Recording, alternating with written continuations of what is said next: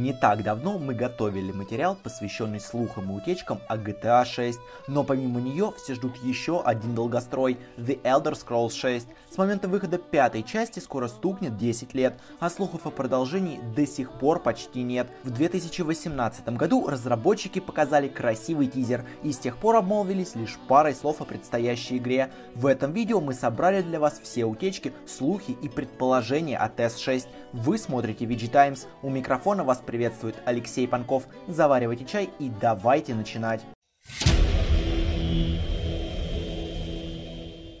Главная фишка ролевых игр Bethesda – богатый и проработанный открытый мир. В начале декабря 2020 года Тодд Говард дал очередное интервью, в ходе которого поделился своим видением этого вопроса. Так, например, разработчик заявил, что не считает большой размер открытого мира признаком хорошей игры. Я думаю, гонка за масштабом просто ради масштаба – это не лучшая цель. Подчеркнул геймдизайнер. По его словам, гораздо важнее наполнить локации интересными местами и квестами – также он отметил, что в будущем проекте хочет видеть иммерсивный мир, который будет более активно реагировать на действия игрока. А раз уж по мнению руководства Bethesda размер не имеет значения, то и мечты фанатов о больших городах почти наверняка останутся мечтами. Города The Elder Scrolls 6 вряд ли будут больше Боклера, столица княжества Тусент из дополнения к третьему Ведьмаку кровь и вино. Конечно, говорить об этом абсолютно точно все же нельзя, ведь ранее тот Говард сожалел, что в Skyrim населенные пункты были небольшого размера. Зато те, кто страдали от огромного количества загрузочных экранов, теперь могут не волноваться. Создатели обещают пусть не самый огромный, зато бесшовный мир. Более того, теперь без загрузки можно будет даже входить в дома. Для игр Bethesda это настоящая революция. Но с открытым миром и так все более-менее ясно. В том, что он будет, никто и не сомневался. Куда интереснее регион, в котором будут разворачиваться события. Однозначная информация от Bethesda по этому поводу пока не поступала. Зато разработчики оставили несколько намеков в своем новогоднем обращении. По крайней мере, так считают поклонники. Итак, мы имеем карту Скайрима с расставленными на ней светильниками и подписью «Расшифровать прошлое и составить карту будущего». Намеки студия оставила слишком толстые, поэтому геймерское сообщество на раз справилось с задачей. Первый светильник находится рядом с Солитюдом, столицей Скайрима. Второй расположен вне карты, поэтому фанаты считают его ложной подсказкой. А вот третий расположен в Хаммерфелле. И теперь поклонники думают, что именно в этот регион мы отправимся в следующей части серии. Если вы ничего не слышали про эту землю, то вот вам краткая справка. Хаммерфелл — это провинция на западе Тамриэля, граничащая со Скайримом, Сиродилом и Хайроком. Около 3000 лет назад в результате катаклизма большая часть здешней земли ушла под воду. Жители острова Юкуда в большинстве своем бежали на материк, где стали захватывать земли и порабощать людей Недов. Рогада, а именно так называлась раса захватчиков, со временем стали все больше и больше принимать у Недов их обычаи, религию и со временем даже забыли свой родной язык. Во вторую эру регион захватила империя, но погружаться в местные междоусобицы мы не будем. Достаточно лишь сказать, что военные действия продолжались и после кризиса Обливиана, вплоть до четвертой эры. Именно тогда эта территория была признана независимым государством. Если намеки окажутся правдивыми, то нам предстоит довольно много карабкаться по горам. Для Хаммерфелла характерна гористая местность. К тому же достаточную площадь локации занимает пустыня Аликр. Практически все крупные города и плодородные земли расположены вдоль береговой линии.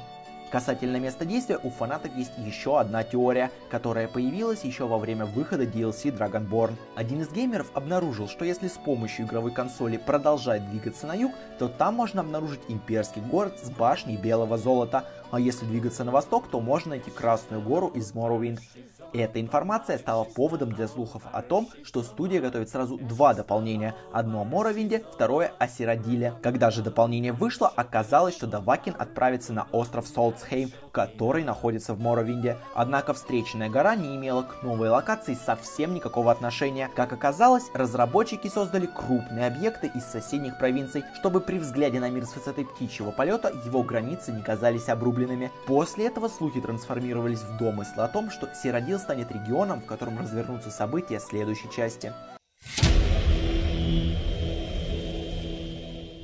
А вот что касается главного героя, то информации о нем нет совсем. Тем не менее, в сети гуляет множество фанатских теорий, основанных на контенте из предыдущих частей. Пару лет назад один из пользователей Reddit начал дискуссию о том, насколько важным должны быть раса и пол в The Elder Scrolls 6. Геймера задело, что выбор девушки Данмера почти никак не сказывается на игровом процессе, и это при том, что в мире Skyrim процветает расизм, а Данмеры чуть ли не главные его цели. Вспомнить хотя бы предыдущие игры серии Oblivion и Morrowind. Там последствия от первоначального выбора расы ощущались куда острее. Геймеры считают, что Bethesda просто обязана переосмыслить взаимодействие с NPC. Например, если квестодатель с недоверием относится к расе протагониста, то прежде чем выполнить задание, необходимо заслужить его доверие. Неплохо, если бы реакция мира на главного героя была более сильной. Скажем, многих огорчило слабое изменение мира после завершения сюжета The Elder Scrolls 5, где Давакина по-прежнему не узнает почти никто из несюжетных персонажей. Правда, об истории TS6 пока неизвестно ровным счетом ничего,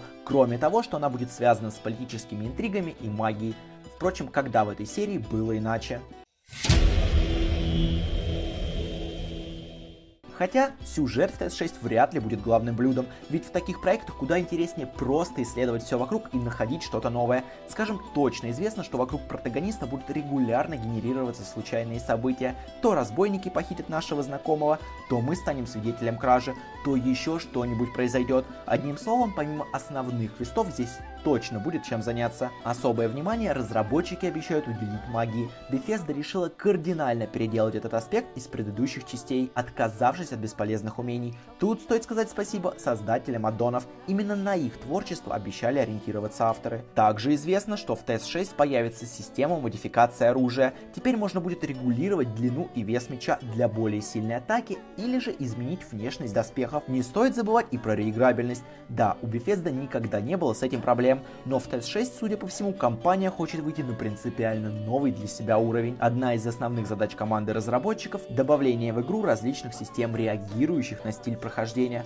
Что ж, поживем увидим. И напоследок несколько слов о дате выхода. Рассчитывать, что столь амбициозная игра появится на полках магазинов уже через пару лет, мы бы не стали. Возможно, в 2024 нам покажут геймплейный трейлер, но релиз состоится не раньше ноября 2025 года. Что ж, не торопиться с выходом столь важного проекта мудрое решение. Мы уверены, что никому не нужна еще одна Fallout 76, ну или Киберпанк 2077. На сегодня это все. Напишите в комментариях свои ожидания от игры. И как всегда, ставьте лайки и подписывайтесь на канал. Услышимся на VG Times.